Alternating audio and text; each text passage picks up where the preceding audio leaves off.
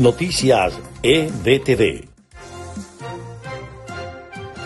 Estas son las noticias más importantes de Venezuela, Estados Unidos y el mundo a esta hora. El presidente de Estados Unidos, Joe Biden, afirmó este jueves que el G7 impondrá medidas devastadoras a Rusia por haber invadido Ucrania. En un discurso desde la Casa Blanca dijo que Occidente sancionará a otros cuatro bancos rusos y que las restricciones a la exportación suprimirán más de la mitad de las importaciones tecnológicas de Rusia.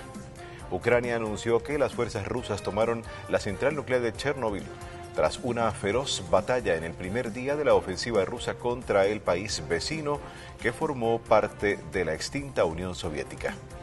Los líderes de 27 países de la Unión Europea acordaron este jueves sanciones con masivas y severas consecuencias contra Rusia en respuesta a su ofensiva militar en Ucrania, de acuerdo con una declaración adoptada al inicio de la cumbre de emergencia en Bruselas. Estas fueron las noticias más importantes de Venezuela, Estados Unidos y el mundo a esta hora.